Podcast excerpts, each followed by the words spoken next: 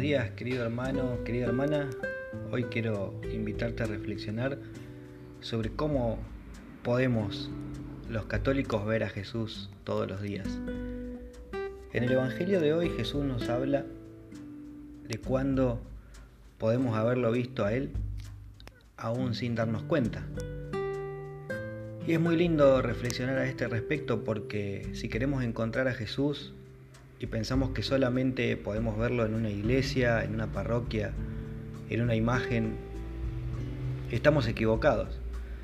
Jesús nos decía que siempre lo íbamos a encontrar en el mundo, que siempre lo íbamos a encontrar en ese hombre hambriento, en ese hombre sediento, en ese hombre enfermo, en ese hombre necesitado. Por eso hoy quiero decirte que encontrarte con Jesús es mucho más simple de lo que vos pensás. Tal vez hoy tengas cinco minutos para dedicarle a esa persona que sabes que necesita una palabra de aliento. Tal vez hoy tengas cinco minutos o diez o veinte para hacer una visita, para comenzar una charla, para tomarte un café.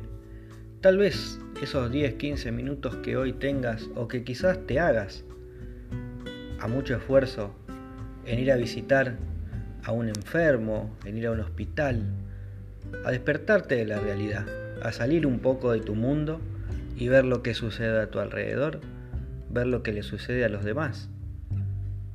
En ese momento te vas a encontrar con Cristo. Si lo haces pensando que en el otro está Cristo, seguramente lo vas a ver. Lo vas a ver al compartir ese plato de comida con el que no tiene, lo vas a ver al compartir un simple caramelo, una golosina, con un niño. Lo vas a ver al compartir un abrazo o una palabra o acción con un anciano. Por eso hoy reflexiona, reflexiona conmigo en cómo es ver al Señor. Porque Él lo dijo bien claro y todos aquellos que se olviden de todas estas personas también iban a ser olvidados por Él.